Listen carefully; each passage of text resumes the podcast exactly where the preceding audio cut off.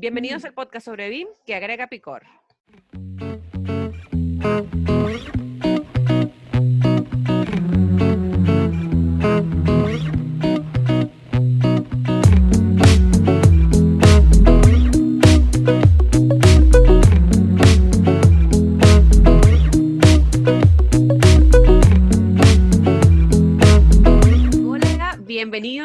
Este segundo episodio, donde acá, bueno, vamos a estar hablando de un tema bastante importante que, que, bueno, lo introducimos un poco en el capítulo primero que hicimos la vez pasada, que es donde vamos, ¿cuánto cuesta hacer BIM? ¿Cuánto cuesta hoy en día trabajar en BIM? Les recuerdo que este podcast se llama BIM con chile limón, que es donde pretendemos agregarle picor a la industria, siempre buscando enseñar y resolver dudas sobre BIM y su implementación. Este, bueno, este es un podcast que está vivo gracias a Edificación Virtual en México y a BYS BIM en Chile, quienes ofrecen soluciones BIM, implementaciones y consultorías. Les recordamos que estos episodios se transmiten los sábados en nuestras plataformas. Muchas gracias a los que nos escucharon en el, en el episodio anterior. Y bueno, las plataformas en donde nos pueden encontrar son Spotify, Apple Podcast y YouTube. Nosotros somos Carlos Jiménez, Amairani Pérez, Sebastián Quirós. Y María de los Ángeles.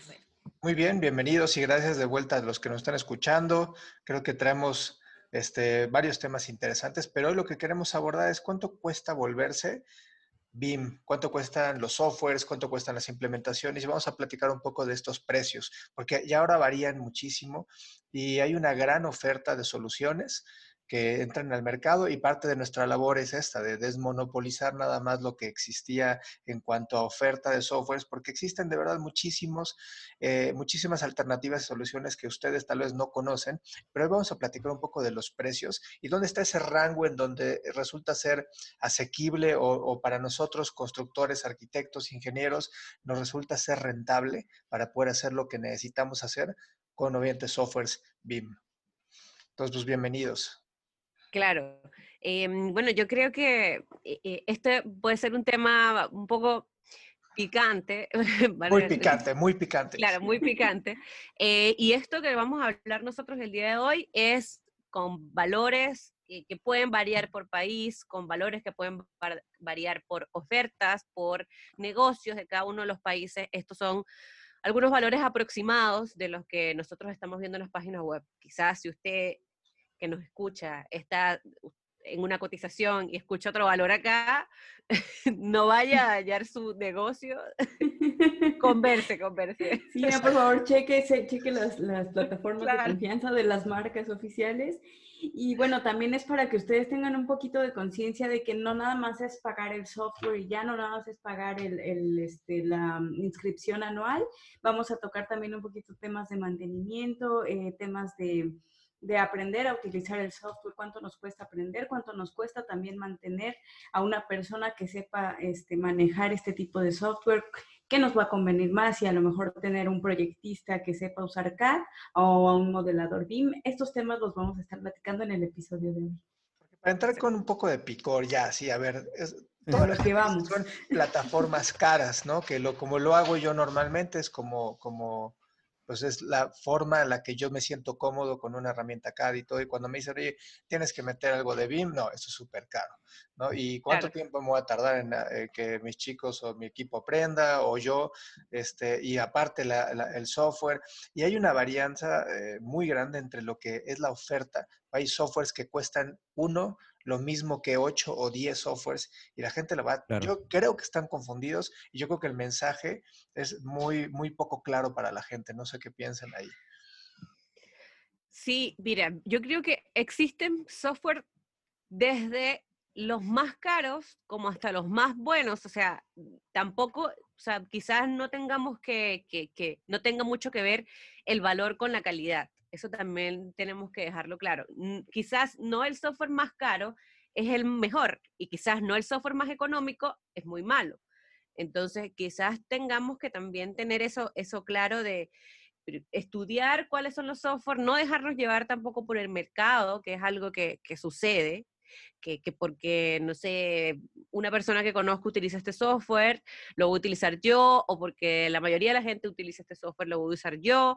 Quizá estudiemos un poco los software y elijamos la plataforma que, que, mejor nos venga, que económicamente mejor nos solucione y que, y que nosotros veamos que es la mejor para lo que nosotros estamos haciendo. También sí, yo, yo, yo, yo, creo en, en, ese punto igual es, eh, es complicado.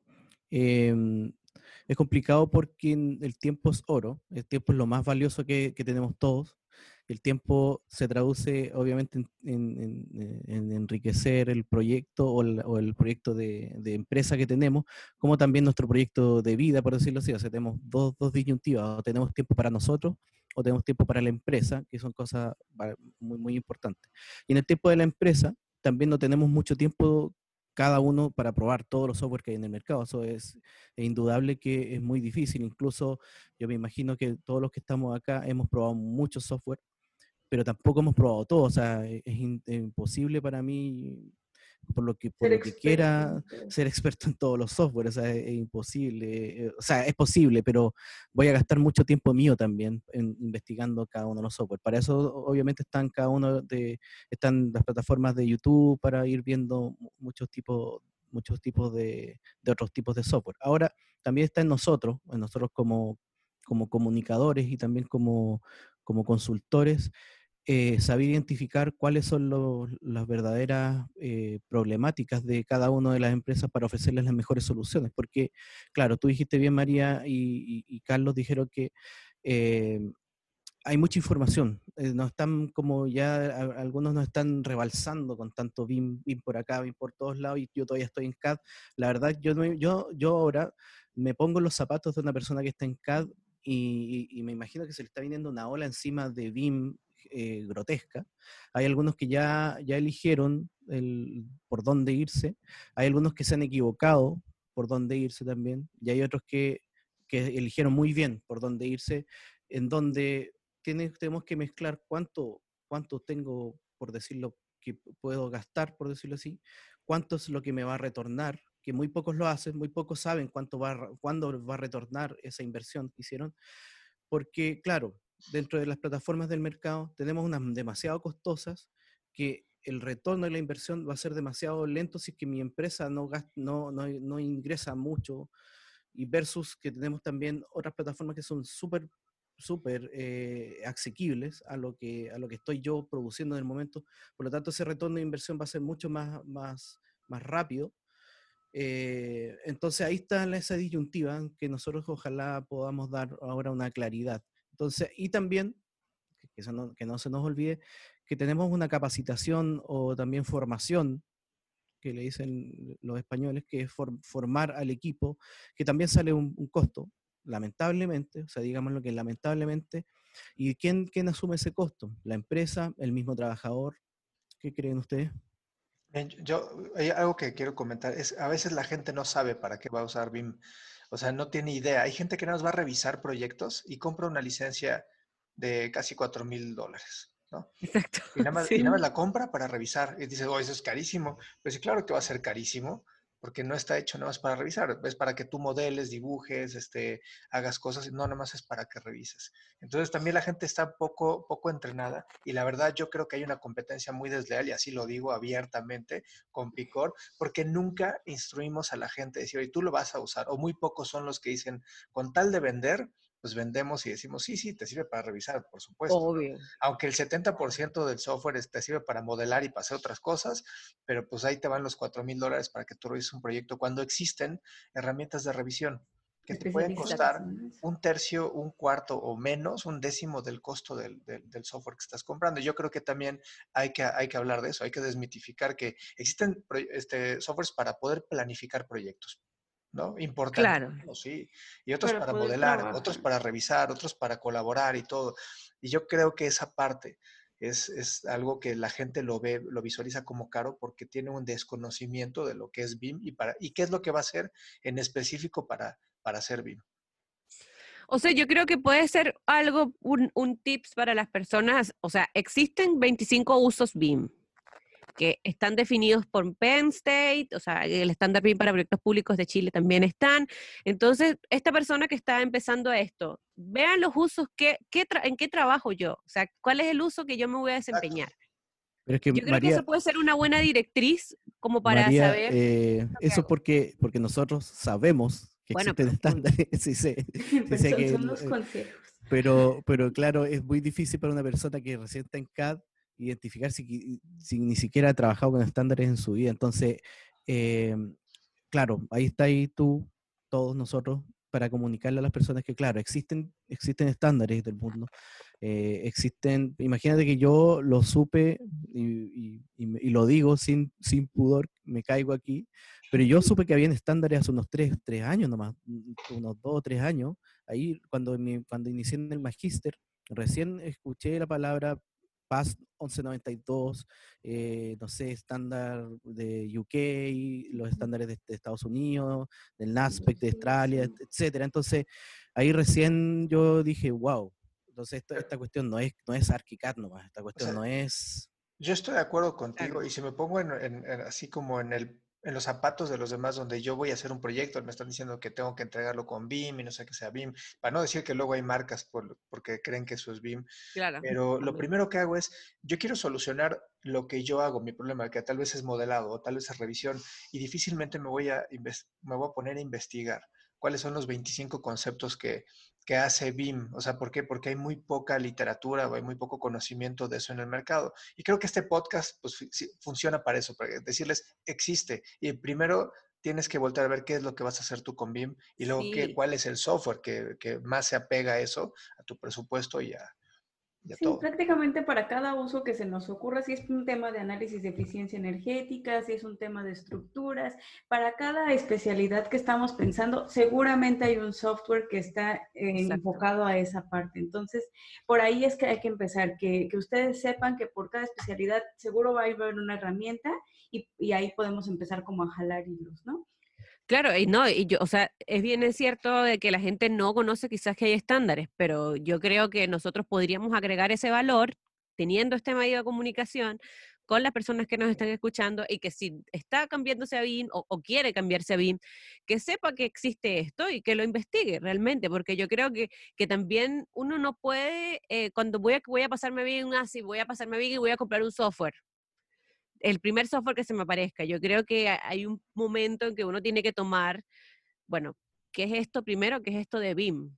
O sea, yo creo que en, el primer momento que una persona escucha BIM, que es lo, yo, yo me imagino que lo primero que hace, además de preguntar qué es BIM, investigar, escribir BIM en Internet. Sí, claro, es lo primero que hace, es eso. Y la gente que tiene pagado AdWords o está dominado. No, la, de Ahí está, le aparecen todos los AdWords, claro. Ahí se asocia a una marca o dos en claro. específico. Ahí es donde ya los perdimos. O sea, creo que es importante y abrimos ahí nuestros correos este, para que nos escriban y pregunto si tienen duda de qué software es. O sea, existen de verdad arriba de 40, 50 soluciones en el mercado de software y me quedé corto, seguramente son las que más conocemos y este, para poder solucionar en particular cosas ¿no? Si quieren modelado, ¿modelado de qué? ¿no? Y lo vas a hacer eh, con gente o lo vas a hacer solito, porque si lo haces solito no necesitas tener una plataforma colaborativa online que te va... ¿Cuánto nivel de detalle también vas a ¿Qué nivel de detalle? Y, es, lo primero que la gente debería de, ver, pero no lo conoce porque no se publicita, porque lo primero que yo quiero es que tú me compres el software, porque a lo mejor hace, hace muchas cosas que tú quieres, pero pues el costo, y ahorita quiero decir, cuál es el costo? Asequible para, para, por ejemplo, para Chile, para el arquitecto, ingeniero o constructor promedio, ¿qué está dispuesto a pagar? Primero que nada, yo, yo quiero decir una, una cosa que yo estuve en las presentaciones de Plan BIM cuando salió el estándar para proyectos públicos y, y, lo primero que sale a la, a la, palestra, porque es una entidad pública que te está diciendo, oye, tienes que pasarte a BIM porque te voy a pedir BIM. Eh, ojo que no es, no es una norma, no es ley, por si acaso, o sea, no todos van a tener que hacer esto, pero el, el público ya va a empezar a exigir BIM. Entonces, ¿qué pasó? Saltan las manos al tiro. Bueno, pero si tú eres público, subsídiame las licencias. O sea, yo necesito, yo para, para poder responderte a ti, necesito tecnologizar mi empresa, por lo tanto, ayúdame, págame. Entonces, claro, la, la gente sabe que... Es importante saber que no van a hacer eso. Bueno, primero que nada es muy, difícil, es muy difícil, es muy difícil, que el, que el gobierno eh, empiece a regalar todo. O sea, en este, sorry, mi, perrita que está ahí gritando. Eh, lamentablemente, lamentablemente, eh, digámoslo, estamos en una política de mercado en este momento en Chile. O sea, no, no, no van a regalarte las licencias, es imposible que te regalen la licencia. Es libre mercado acá en Chile, estamos en eso, queramos, queramos o no, democráticamente. Pero, pero, eh, pero, ¿por qué no? ¿Por qué quieren que se la regalen? O sea, no sé, ¿por qué? Porque se lo está exigiendo el, gobierno en este caso, está bien, de, alguna forma. Y lo, ven caro, porque no lo ven como un beneficio. O sea, si uno lo viera como un beneficio, pues ya resulta ser que no es caro, porque va a tener más rentabilidad. No, y, también lo ven claro, lo ven caro porque solamente ven dos software. Exactamente, porque ven dos. Eso, eso, eso, es donde yo iba. Entonces, eh, ¿qué pasa? Que en ese momento eh, eh, los, chicos de Plan BIM le decía, bueno, no podemos, hay muchas ofertas, te podemos conseguir ofertas incluso, las mismas ofertas que quizás vemos en muchos lanzamientos o cosas así, que, las, marcas no van a llegar a más ofertas que las que pueden hacer en, general. De repente tienen los Black Friday, los, los, los Cyber Monday, etcétera, todas estas cosas que pueden conseguirse mejores precios, pero no te van a regalar nunca las licencias. Pero existen plataformas que te pueden hacer básicamente casi lo mismo que quieres tú eh, con, con, con, un menor precio de entrada. Por lo tanto, la pregunta es, ¿qué quieres tú? ¿Dónde, dónde cómo, vas a iniciar el BIM? ¿Quieres, quieres correr, eh, no sé, de aquí, o sea, vas a iniciarte en un, en un, auto que no vas a poder manejarlo? ¿O te va, te va a dar demasiado para lo que tú realmente necesitas? ¿O, va, o quieres iniciar eh, concentradamente, concentrándote en lo que realmente tú quieres solucionar como problemática, de una forma donde que vas a retornar mucha más plata de lo que tú vas a gastar. Entonces ahí está la disyuntiva. Yo creo que aquí en Chile, un poco respondiendo a la pregunta de Carlos, eh, la gente no, no quiere pagar más de, por un software anualidad, eh, por lo que, bueno, mm, los cuatro años que tengo vendiendo software, porque un poco de eso me he dedicado yo en su mayoría, la gente no está dispuesta a pagar más de dos mil dólares por un software, por un año. Yo creo que en México, y tú me dirás a mí, pero, o sea, es también estamos híjole, dos mil dólares ya es por un software. Yo creo que la gente no lo paga. Sí, más allá de eso. O sea, sí, lo pagan algunas, pero el, grueso, la mayoría de la, de la población que va, a utilizar esto no lo va a pagar. Y más claro, es que sí lo pagan, disculpan. Sí, no, adelante. Es que la gente sí lo paga porque, porque los dos software mayormente usados pasan estos, estos precios. Entonces no lo paga como queriendo, lo paga por obligación quizás. Pero cuando lo pagan, pero muchos no lo pagan, muchos no lo pagan y hay que también tomar en cuenta que muchos van, este, van emprendiendo, van poniendo su startup y lo último en lo que piensan invertir es en un software después de ver los precios. O sea, ven los precios y dicen, eso lo dejo al final. Pero fíjate, a mí, pero porque está alto, porque una startup pues no tiene a lo mejor en, sus, en, su, en su indirecto, en el costo indirecto que tiene que contemplar, no tiene, no tiene pensado gastar dos mil dólares. Justo, no lo no lo pagan porque ni siquiera lo quieren considerar de tan alto que llega a ser para ellos. Pero existen soluciones, o sea, como, como edificios que no tienes que gastar dos mil dólares para hacer un proyecto ejecutivo completo. O sea, con dos mil dólares podrías comprarte oficina completa. Claro. Podría comprarte unos, claro. Eh, y, yo creo que eh, un poco dando, empezando por ahí, como en los precios de los software, hay precios desde los 6 mil dólares, no sé, hasta 330 dólares el año. Y, y, eso lo que introduce un poco lo que estaba diciendo antes, no por, no por ser el software más económico quiere decir que, que no tenga todo o que sea incompleto o que sea malo. Pero si cumple el 80% de tus funciones que quieres hacer, ya es un software que te va a cubrir tu trabajo. O sea, con que, con que te haga más que CAT, o sea, con que te, se actualicen los planos de manera automática, quizá, con que cueste más económico que, que, una suite de AutoCAD. o que cueste más económico que SketchUp es, como ya una ganancia. Y como decía Sebastián, el retorno de la inversión de esto va a ser que si en dos semanas que te hagan el primer pago de, un proyecto pequeño, ya vas a poder pagar tu licencia un año. Exactamente, exactamente. Pero volvemos a lo mismo, o sea, esto también va, va, muy ligado a para qué quiero el software, porque también si me acerco a estos software que son muy asequibles, espero, pero espero algo que, la, que el programa no va a cumplir, no es que sea un mal programa, sino que tal vez yo no tenía como previstas estas eh, funcionalidades hasta el momento en que lo compré, ¿no?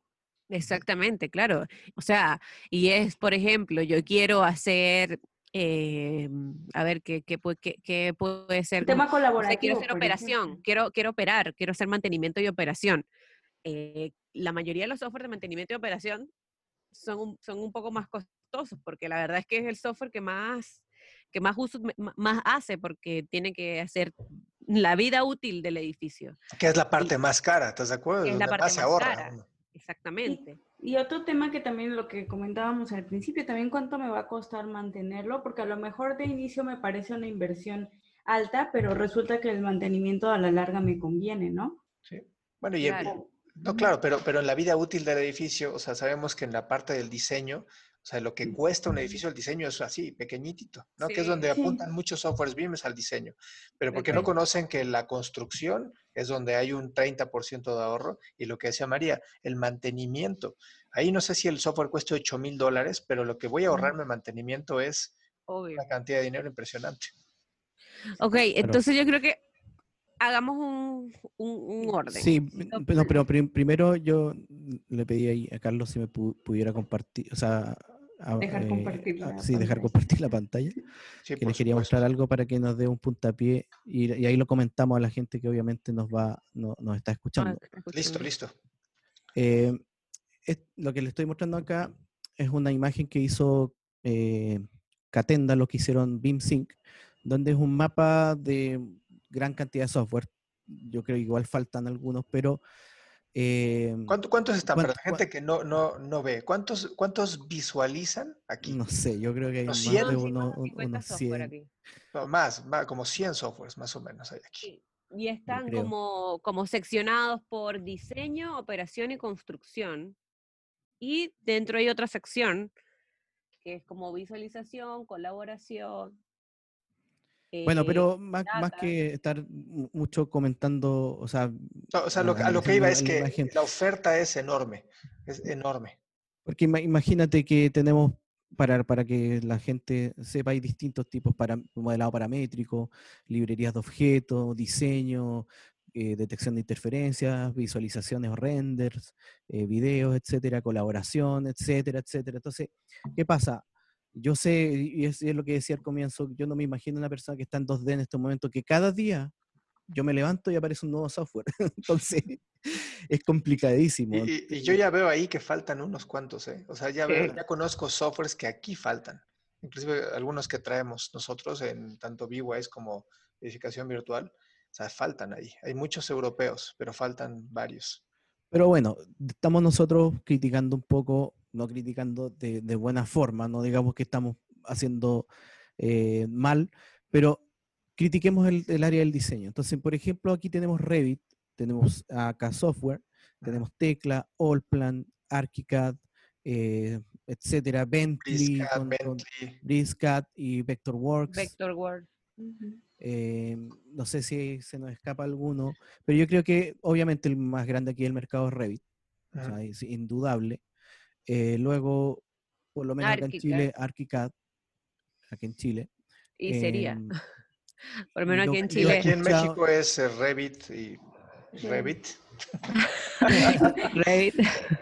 Mira, no, yo no sé si, si lo, comentan. bueno. Para terminar acá, eh, claro, yo decía que yo creo que los grandes cuatro acá en, en Chile serían Revit, ArchiCAD, y he escuchado yo Vectorworks por ahí en algunos y he escuchado también muy poquito Allplan. Y yo creo que serían las plataformas de diseño.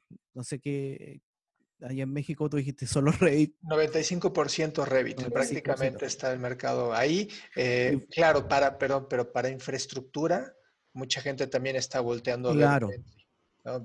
¿No? No, sí, sí obviamente yo dije lo que yo conocía, que es más el tema de la edificación. Em, pero, pero claro, en el tema de infraestructura, cambian las cosas y también temas de piping también cambian las cosas. Hay otros temas de piping en, industrial también cambian otro, tema, tema de las cosas. Ojo, que se me olvidó decir que de, de estos porcentajes de software de diseño que yo dije, está el otro lado que es un casi un 80 o 90% que todavía están trabajando en CAD. Algo iba a decir María, que te interrumpí, disculpa. Mm, eh, no, era, era sobre, mm, o sea, ¿por qué es el software más usado?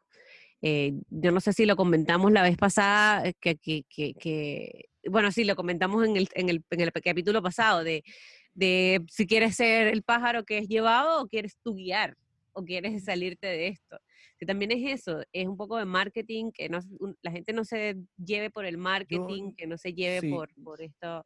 Yo creo que elija abiertamente lo que, lo que quiere. Déjame echarle limón, déjame echarle limón ahí, pero a ver, o sea, una parte es el marketing, estoy, y no estoy defendiendo tanto a la marca, sino a la oferta que tiene de softwares, porque yo por eso, por ese mismo, eh, esa misma cantidad de dinero, yo obtengo un estuche de monerías de eso, te iba a preguntar ¿qué, pago qué pago yo con pagarte qué gano yo perdón con comprar Revit ah, pongamos hagamos el, eh, por, por software o sea por lo menos de los cuatro software que nosotros sabemos Revit ArchiCAD Bentley y ACA ah, trabajemos en ellas cuatro.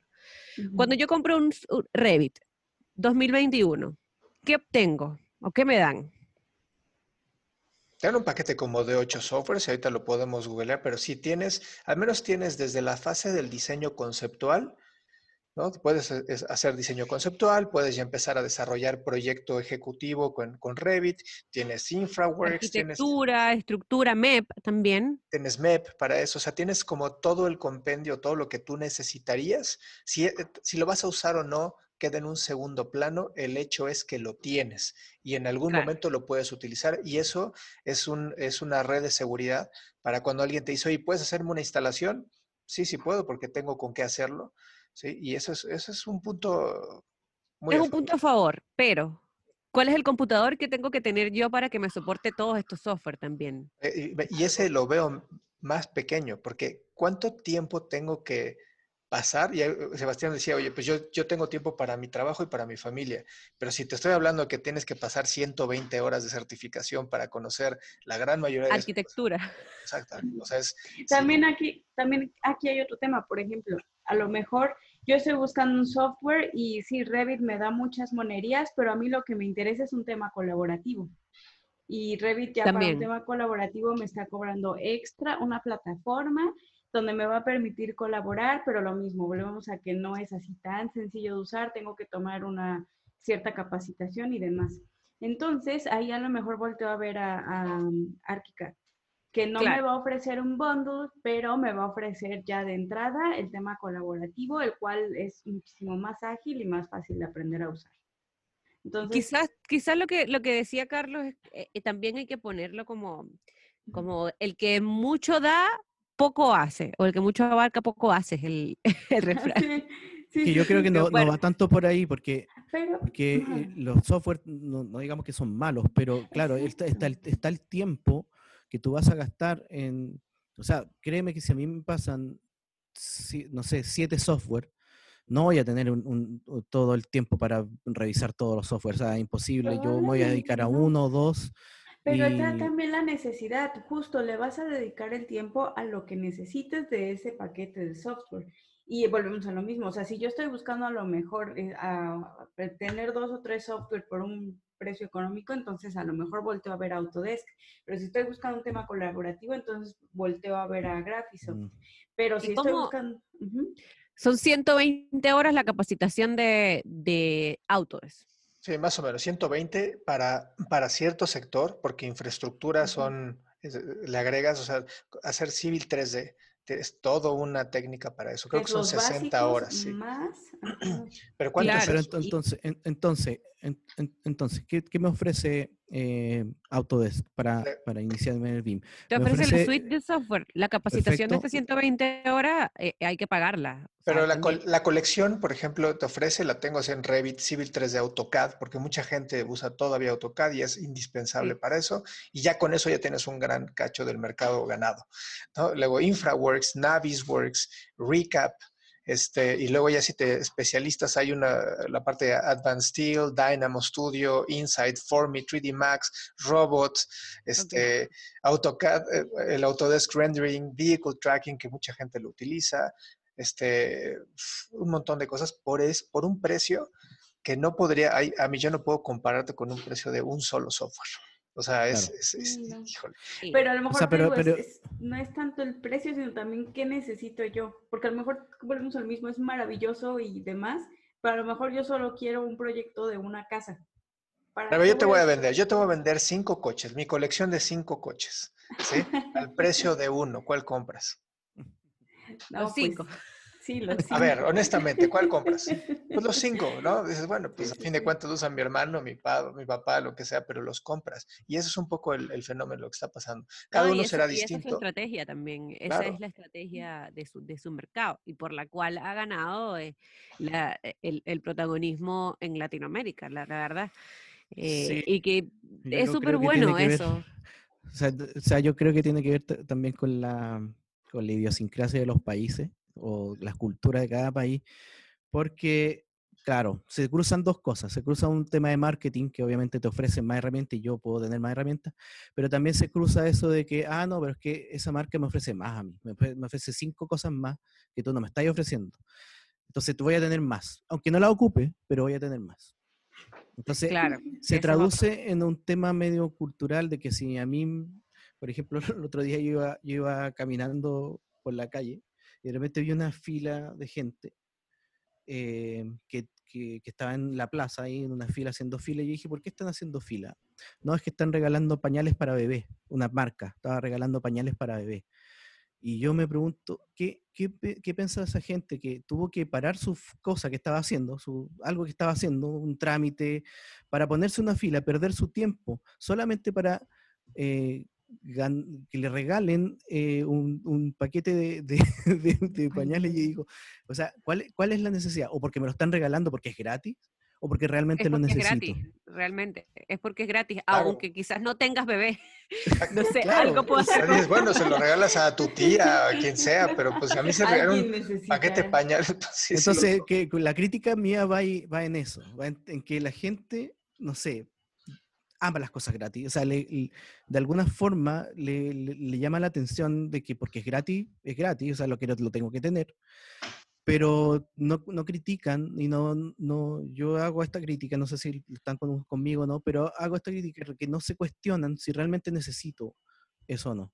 No, y, y mucho de la cultura latinoamericana es lo tengo y después veo en qué lo uso. Claro. Y la europea es un poco más de, más bien, este es mi uso y veo que existe, es mucho más, este, o sea, más enfocada. Pero, por ejemplo, Bentley cambió su, su ah, recientemente su modelo de, de software standalone por lo que es la Open Suite. Y hoy por 1.950 dólares, 2.000, te ofrece ocho softwares que tienen un, pues tienen un, potencial para desarrollar no nada más infraestructura, sino también edificación. entonces, ¿cómo es que va para allá todo? Y si, Oye, pero disculpa, Carlos, entonces podemos englobar que todos están yendo al tema de la suscripción, todos están yendo un poco al tema del bundle, del bundle. Eh, ese es como lo que está guiando el mercado a, a, a acaparar más grupos de personas y no solamente quizás una persona. Y también eh, muchos ya están ofreciendo el servicio de soporte incluido y un poco un tema de, capacitación pre... Yo te entramos al tema del soporte, porque ahí hay mucho, mucha, mucha sal y limón a la herida. y la herida es la, baja calidad de capacitación que hay, el poco valor que ven eh, ante, ante pagar una, una, un mantenimiento o alguna actualización hacia, para, que te mantengas como, como, como actualizado o que tengas un soporte. Pero te, termine la idea de, de Bentley, para no... No, o sea, Bentley cambió esa parte y, si uno recorre la oferta que tiene, que la dividen en dos, en infraestructura y edificación, pues tiene, tiene softwares muy interesantes, de muchísima calidad también. O sea, todo lo que es ingenierías, también eh, MEP para el proyecto y lo que es el concepto de gemelo digital y todo eso que es luego difícil de entender, pero lo tiene y lo tiene por, dos mil dólares anuales. Este, no sé cuánto cueste la capacitación, honestamente, pero ya me hace pensar. ¿Y cuánto, cuántas serán las horas de capacitación para aprender un software de Bentley? O sea, si no conozco, lo que sé es si aprendes MicroStation, ¿no? que a lo mejor serán unas 20, 40 horas para poder tener un uso más o menos decente de MicroStation a fin de cuentas, todo lo que sean los softwares derivados de Bentley tienen, una, tienen la misma estructura de MicroStation. Entonces, podrías entender fácilmente, este, no sé, algún otro tipo de softwares que traen ellos. O sea, podemos, digo, eh, tienen, tienen un montón de softwares, pero... ¿Y la propuesta de soporte, cómo está en, en Latinoamérica? ¿Tiene un, buen soporte? Tiene un buen soporte, sin embargo, se basa Bentley en que hay especialistas, por ejemplo, para Context Capture, que es la captura del contexto para hacer mallas y y, todos los, este, pues sí, captura de contexto, ¿no? Hay especialistas que ya tienen 6, 7 años haciendo captura y ellos son los que traen el soporte.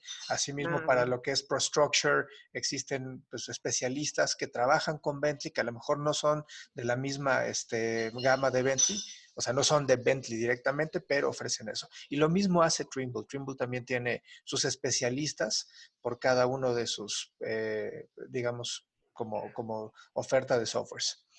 Ok, entonces tenemos ya. Eh, Autodesk con su suite de Revit son 3 mil dólares. Bentley con, con la suite de edificación o infraestructura, 2 mil dólares. Anuales. Anuales. Sí, son, anualidades. Estamos hablando de dólares y anualidades.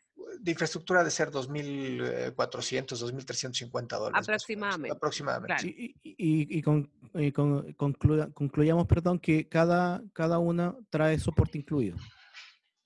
Después que el, el soporte, pero por ahora cada una ofrece, entre comillas, lo mismo. Está ofreciéndote un poco de, educación de entrada, formación de entrada.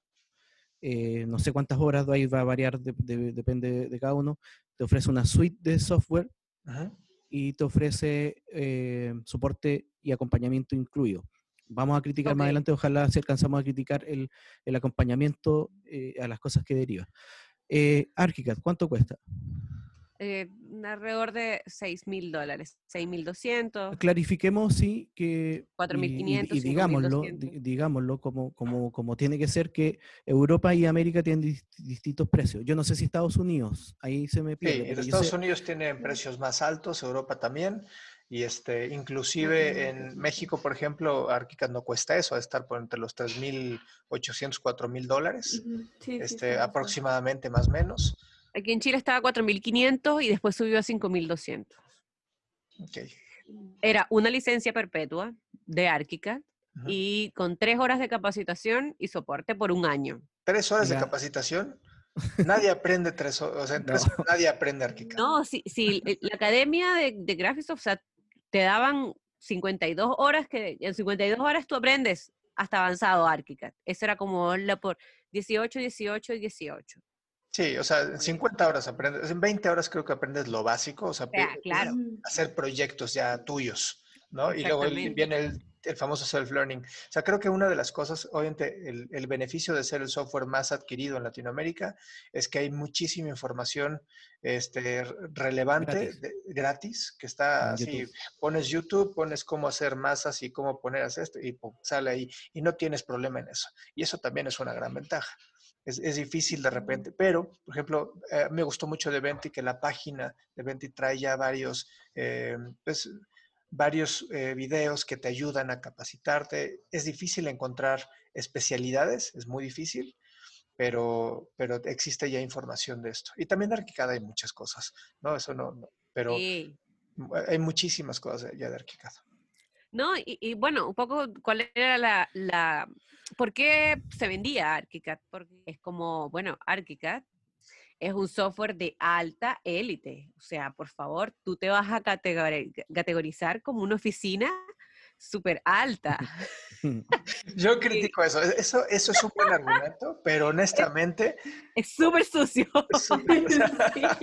o, sea, la gente que decía, sí, sí, sí, pues yo no soy de tanta categoría, a mí dame otro que sea más pues, Pero, ¿cómo no eres de esa categoría? Por favor, yo te veo de esa categoría. O sea, la gente te ve así. Claro, si vas a eventos. Es peligrosa, María, es peligrosa. Yo, soy, yo soy Revit, yo soy Archicad, por lo tanto soy del estándar de arquitectos pero, top. Pero es, totalmente errado, es totalmente. Claro, y más sabiendo, a ver, hablemos de edificios.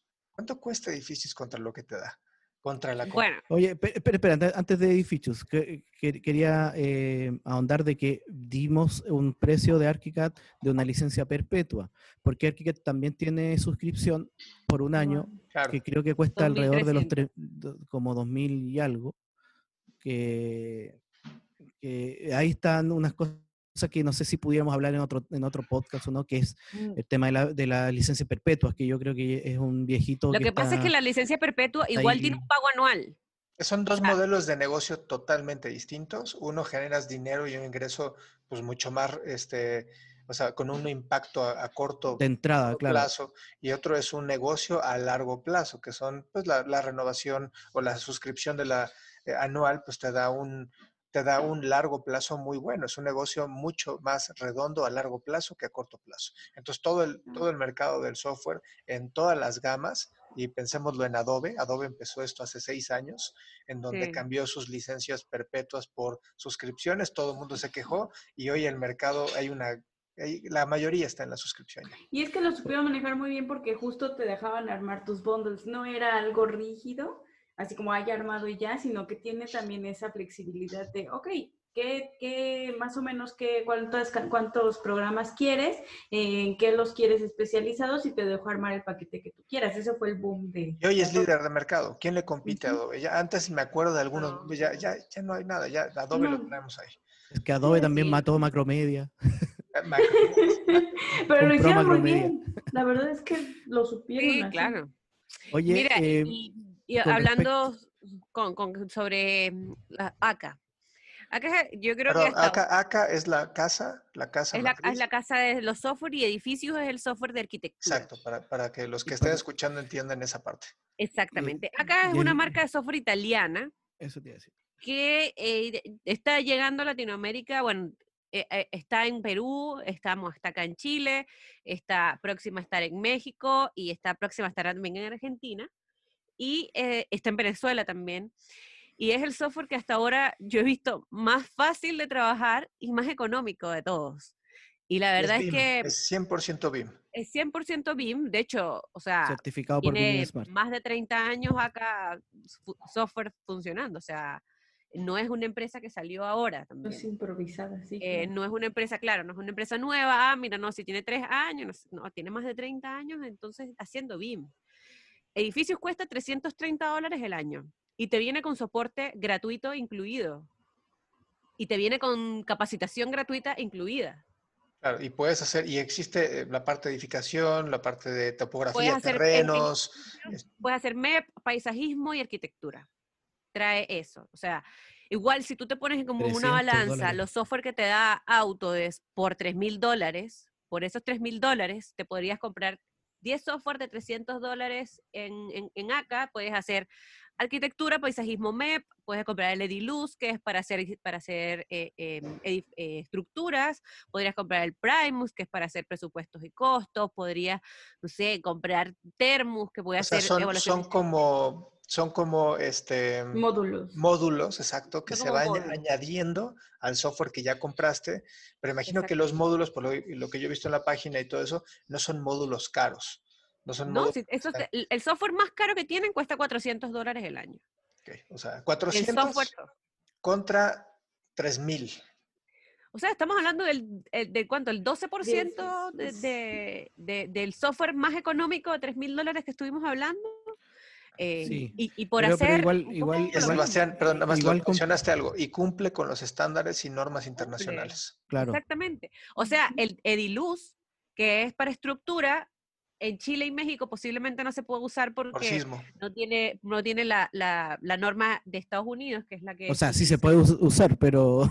Claro, pero para hacer cálculos te va a firmar no, eso. No certifica los análisis, eso sí. Claro, pero por ejemplo, no sé, Perú, Venezuela, otros países que no sean sísmicos que cumplan con, por ejemplo, Brasil tiene la norma brasilera, o sea, con 330 dólares versus cuánto cuesta, no sé, ITAP, SAP, 17 mil dólares, 15 mil dólares, para hacer cálculos. Eh, por 400, 350 dólares te, te, puedes hacer cálculos de las instalaciones, de, las edificas, de las estructuras, perdón. Y, y, si tú también lo comparas, por ejemplo, tú eres una, una estructural, eres un ingeniero estructural que utiliza, por ejemplo, Revit para hacer su modelación y este Revit luego lo pasa a ETAPS y en ETAPS hace el cálculo, que es lo que generalmente pasa aquí en Chile, por ejemplo. ¿Cuánto cuesta Revit ahora? Lo mismo que estábamos hablando, 3 mil dólares. Si tú esto lo cambias por un software de, 3, de 300 dólares, podrías hacer exactamente lo mismo y esto también lo puedes pasar a ETAPS y en ETAPS haces tú el cálculo. Claro. Entonces es como, son cosas que uno tiene que más o menos ir, ir viendo, porque también existe que este software, eh, bueno, como estaba hablando, es relativamente nuevo en Latinoamérica, que nadie lo conoce y que también existe una cultura de precios altos de software. Entonces llega un software muy económico y la gente, o sea, pueden haber dos cosas. O la persona eh, empieza como, ¿por qué este software es tan económico? O la persona empieza, ¿por qué los otros softwares son tan caros? Si este es tan económico. Y ese es el punto, ¿por qué son tan caros? O sea, claro, tiene que haber un valor intelectual que sin duda, o sea, vale y tiene una valía muy importante. Pero cuando llegan a mercados o se comparan mercados eh, europeos que tienen, pues, un, digamos, un ticket promedio distinto, es decir, la gente gana más ¿no? Y tiene, por, lo que ustedes quieran, pero gana más. Y, es a lo mejor tres veces más el valor de lo que ganamos en Latinoamérica. Y claro, llega un precio de 5.500 dólares y la gente dice, bueno, lo puedo pagar. Cuando llega a 4.000 pesos a Latinoamérica, dices, no, no lo puedo pagar. Y eso es lo que pasa. O sea, algo, una de las preguntas, y tal vez pueda ser criticable, es ¿por qué BIM no se ha implementado en Latinoamérica? Porque es muy caro para la gente, para el promedio del profesionista en la construcción. Exactamente. Pero yo, quería, quedar en claro, sí, para, para, no ser tan, o sea, para ser todos por igual, es que la suite de Autodesk, si bien cuesta 2.965, eh, trae... ¿Mm? En Chile. ah, bueno, no sé, lo estoy viendo aquí en Internet, Latinoamérica Me, me, apareció 2.965 por, eh, por año. eh, quedemos que tiene, ¿cuántos software? Son como unos redondeemos unos 15 software. 10, 15 unos 10, o 10, 10 15 software. algunos que son unos, módulos, por ejemplo, Dynamo, no sé si considerarlo propiamente tal, un, un software tan grande. O sea, Dynamo es básicamente una, una, ayuda que, te, que, que hace cosas.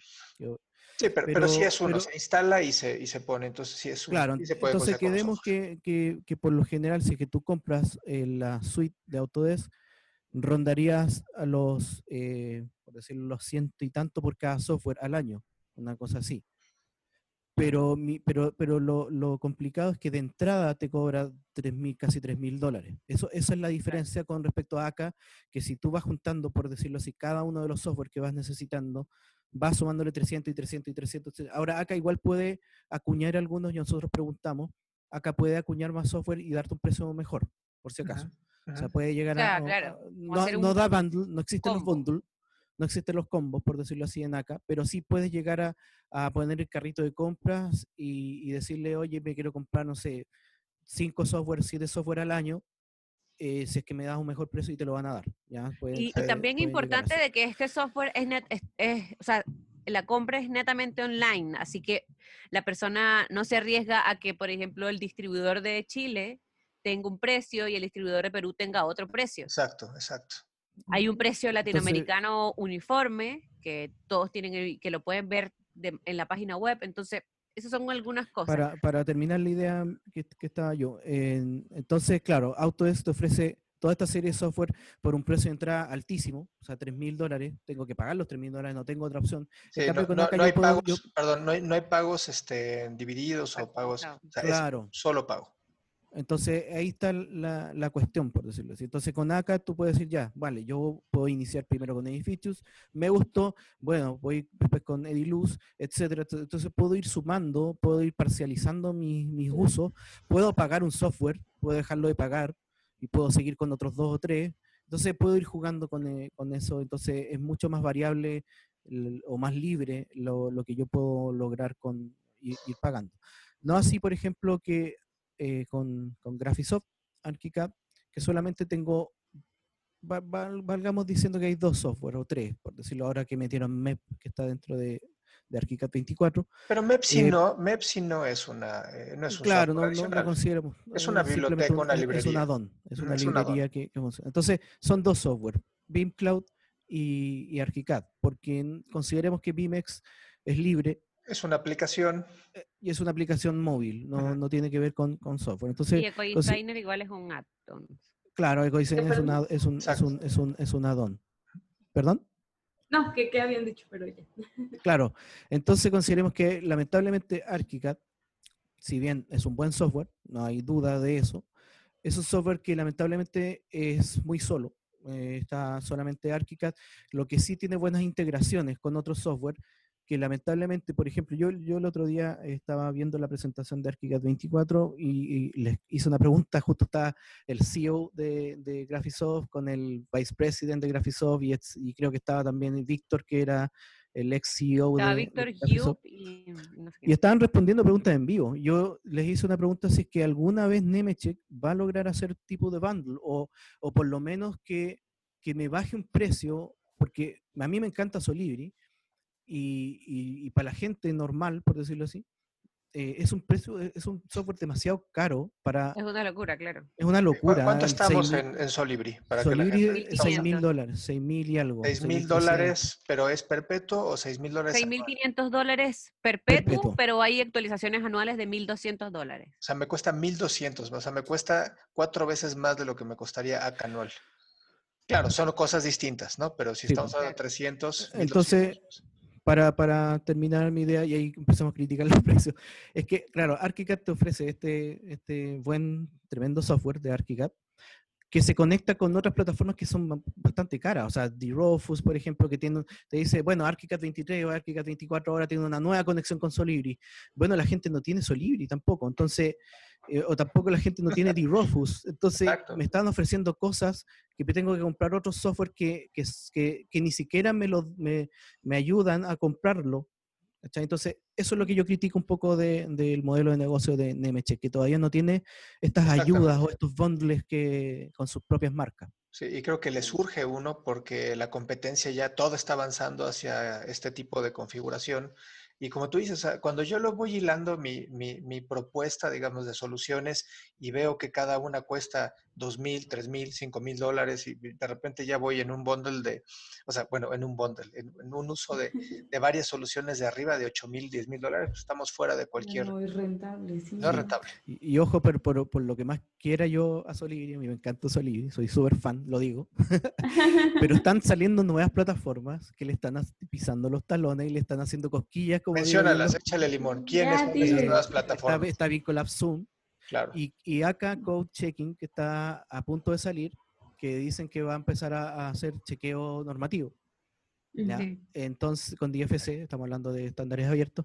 Entonces, yo creo que eh, lamentablemente Solibri tiene una tarea muy, muy si bien es Yo el creo software que... rey en, en, chequeos normativos por regla, es muy difícil que, que un software todavía alcance el core de Solibri, pero sí ya le están pisando los talones, están haciendo y están haciendo harto ruido.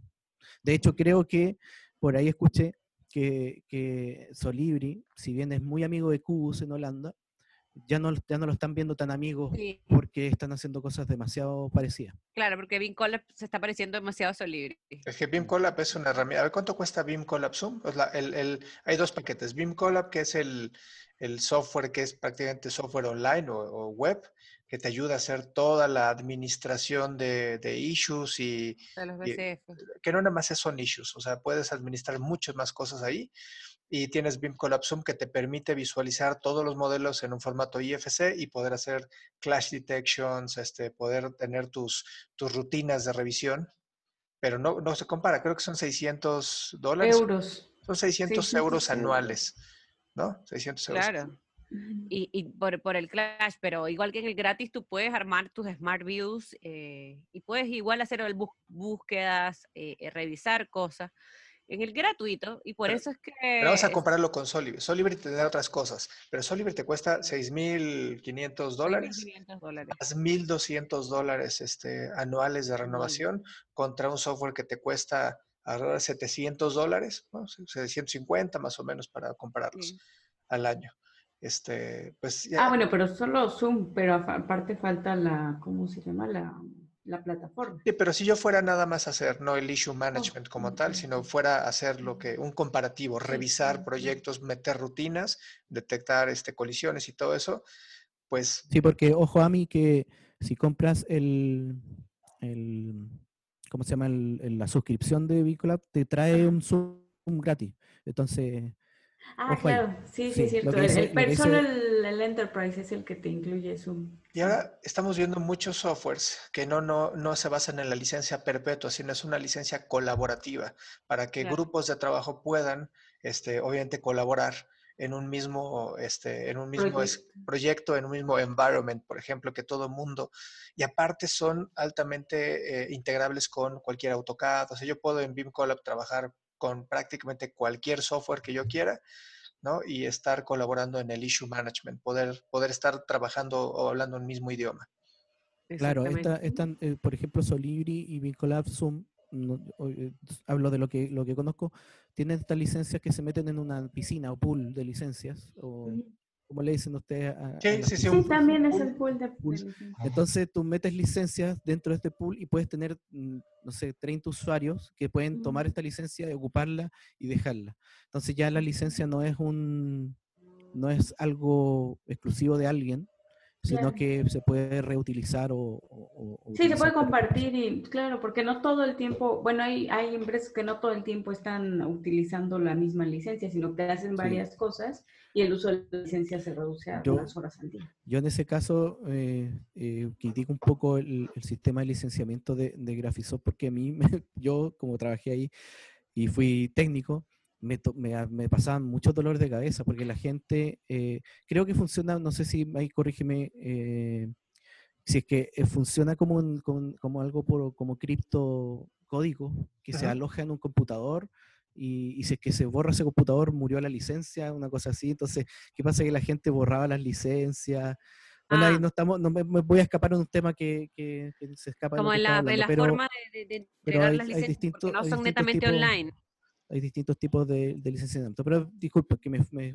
sí, claro, que, pero que registra un equipo y que ya ahí se queda y no lo podemos prestar ni nada. Para, para poder ir como cerrando el tema, para, tenemos toda esta, nuestra oferta de softwares está en la nube de 3 mil dólares, 2.500, 3.200, por ahí fluctúan.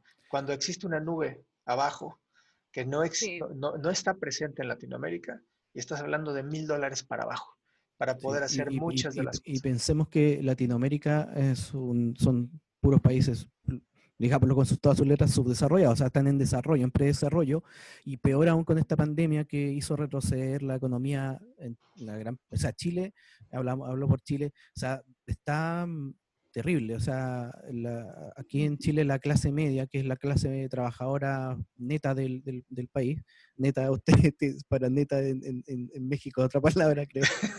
la neta es como la verdad. Sí, no, no. Entonces, eh, está muy golpeada.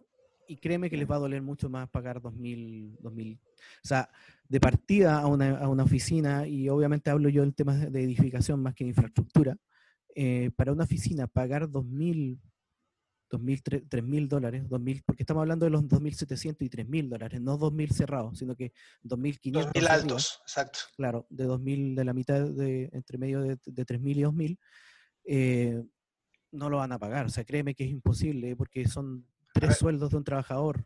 Exacto, efecto post-pandemia. Mucha gente también México ha pegado la crisis muy fuerte, han cortado sobre todo en el sector de la construcción, han cortado muchas personas.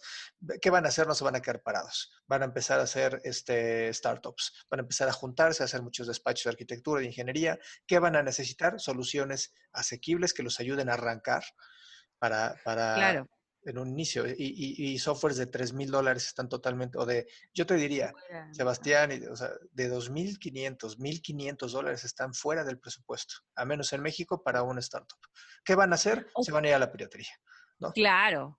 Y, bueno, hablando, o sea, si bien es cierto, esto, esto tuvo un retraso en la economía, esta situación mundo, pero tuvo un avance en la transformación digital. Claro. O sea. De 10 años es lo que. Exacto. 10 años. O sea, totalmente. La gente adoptó nuevas tecnologías, eh, se acostumbró rápidamente y las tuvo que implementar rápidamente. Entonces, ya, ya tienes ya, ya ha pasado por esa experiencia de eh, incluir o implementar una plataforma, bien sea eh, un Commandant Environment o una carpeta de trabajo colaborativo, un Drive, o, las reuniones, o estas plataformas de, de reuniones en videollamadas. Entonces la gente empezó ya a, descubrir y aquí nos podemos ir introduciendo al tema que podemos ir hablando la, el, siguiente, el siguiente podcast. Exacto, es e, sobre, sobre la adopción ahora de la transformación digital en cuanto a a, videollamadas, trabajo online, eh, trabajo remoto, eh, cómo trabajamos. Ah, mira, para las personas que nos están escuchando, nosotros cuatro que estamos acá, estamos todos en lugares diferentes. Yo estoy en Santiago, Sebastián está en Concepción, en Chile igual, Ami está en Alemania, Carlos está en México. Entonces, esto es lo que la, transformación digital nos ha llevado, o, las tecnologías nos han ayudado. Y que yo creo que, que ahora, si bien es cierto, estuvimos hablando de, lo primero que una oficina tiene que hacer, en elegir un software, implementarlo, yo creo que el segundo paso ya también es adoptar las tecnologías, no tan solo en el software, sino en, adicionales que nos pueden ayudar a hacer un mejor trabajo. Claro, y ahí habrá, Perdona, mí, adelante.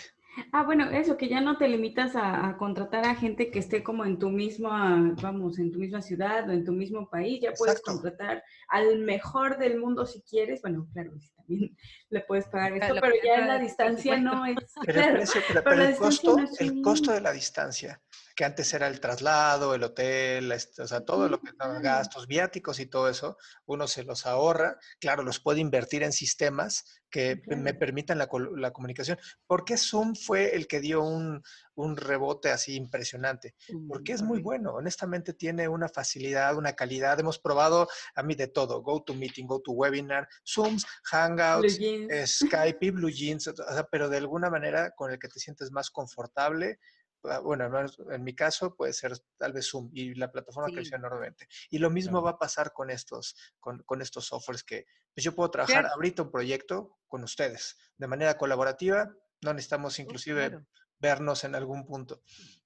Eso, yo creo que entonces, para las personas que nos están escuchando, nos vamos a, meter en, el trabajo, en el trabajo online, en, el teletrabajo, en el trabajo colaborativo, eh, porque no tan solo existen plataformas de software independientes de autores que puedo trabajar yo en mi computadora, sino que también yo me puedo conectar con plataformas que van a ver mi propio trabajo, podemos federar modelos, podemos mandar comentarios, entonces hay muchas cosas. Yo realmente, bueno, para ir cerrando, lo dejamos invitados para el próximo capítulo, que va a ser el próximo sábado. Recuerda que en todos los sábados estamos hablando.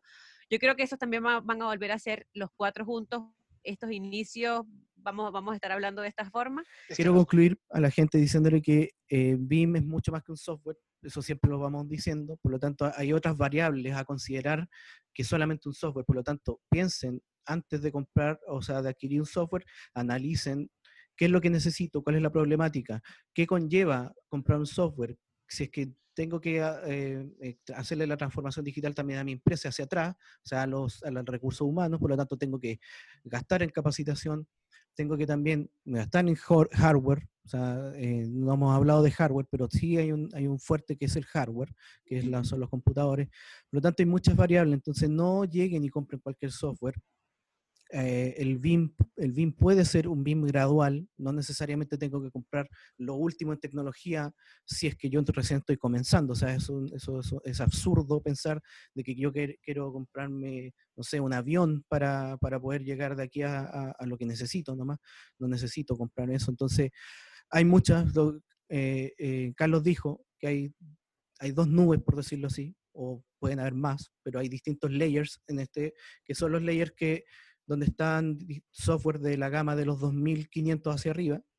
Y también tenemos software que están bajo esa, esa, esa, ese layer, donde te van a cumplir lo mismo, te van a hacer exactamente lo mismo. Y te los puedo comprobar si el día me preguntan por mail o me piden una reunión, yo les puedo demostrar de que con distintos software podemos lograr exactamente lo mismo, casi con la misma curva de aprendizaje o menor, eh, y obteniendo los mismos resultados.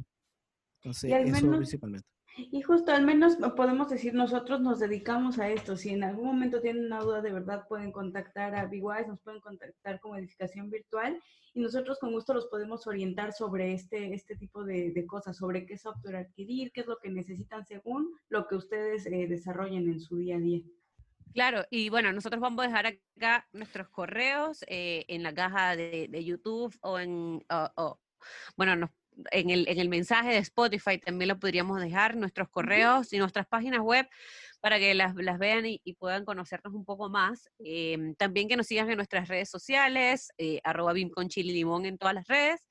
Em, y bueno, vamos a seguir hablando sobre estos temas. La verdad es que hay nos muchos temas sus fuertes. comentarios también. Yo ahora se me hizo corto 55, 50 minutos, lamentablemente, para... para bueno, llevamos más de una hora. Sí, entonces decirles también, bueno, hay muchos temas que podemos ver y muchos temas se van cruzando porque a mí se me van ocurriendo más cosas que hablar. Eh, con todo esto de, de, la, de, la, de cuánto gastar en software, hay que decir que también hay implementación de por medio, por lo tanto podemos hablar más adelante de implementación. Así que a todos muchísimas gracias por escucharnos. Más adelante vamos a seguir hablando de, temas muy candentes, de temas muy que están ahí pegando, pegando en la industria. Espero que les haya gustado este tema. Así que yo, yo por lo menos, Sebastián, me despido. Muchísimas gracias y síganos en redes sociales. Muchas gracias. Muchas gracias a todos. Síganos en redes sociales y pues síganos Nos vemos el próximo con chile y limón.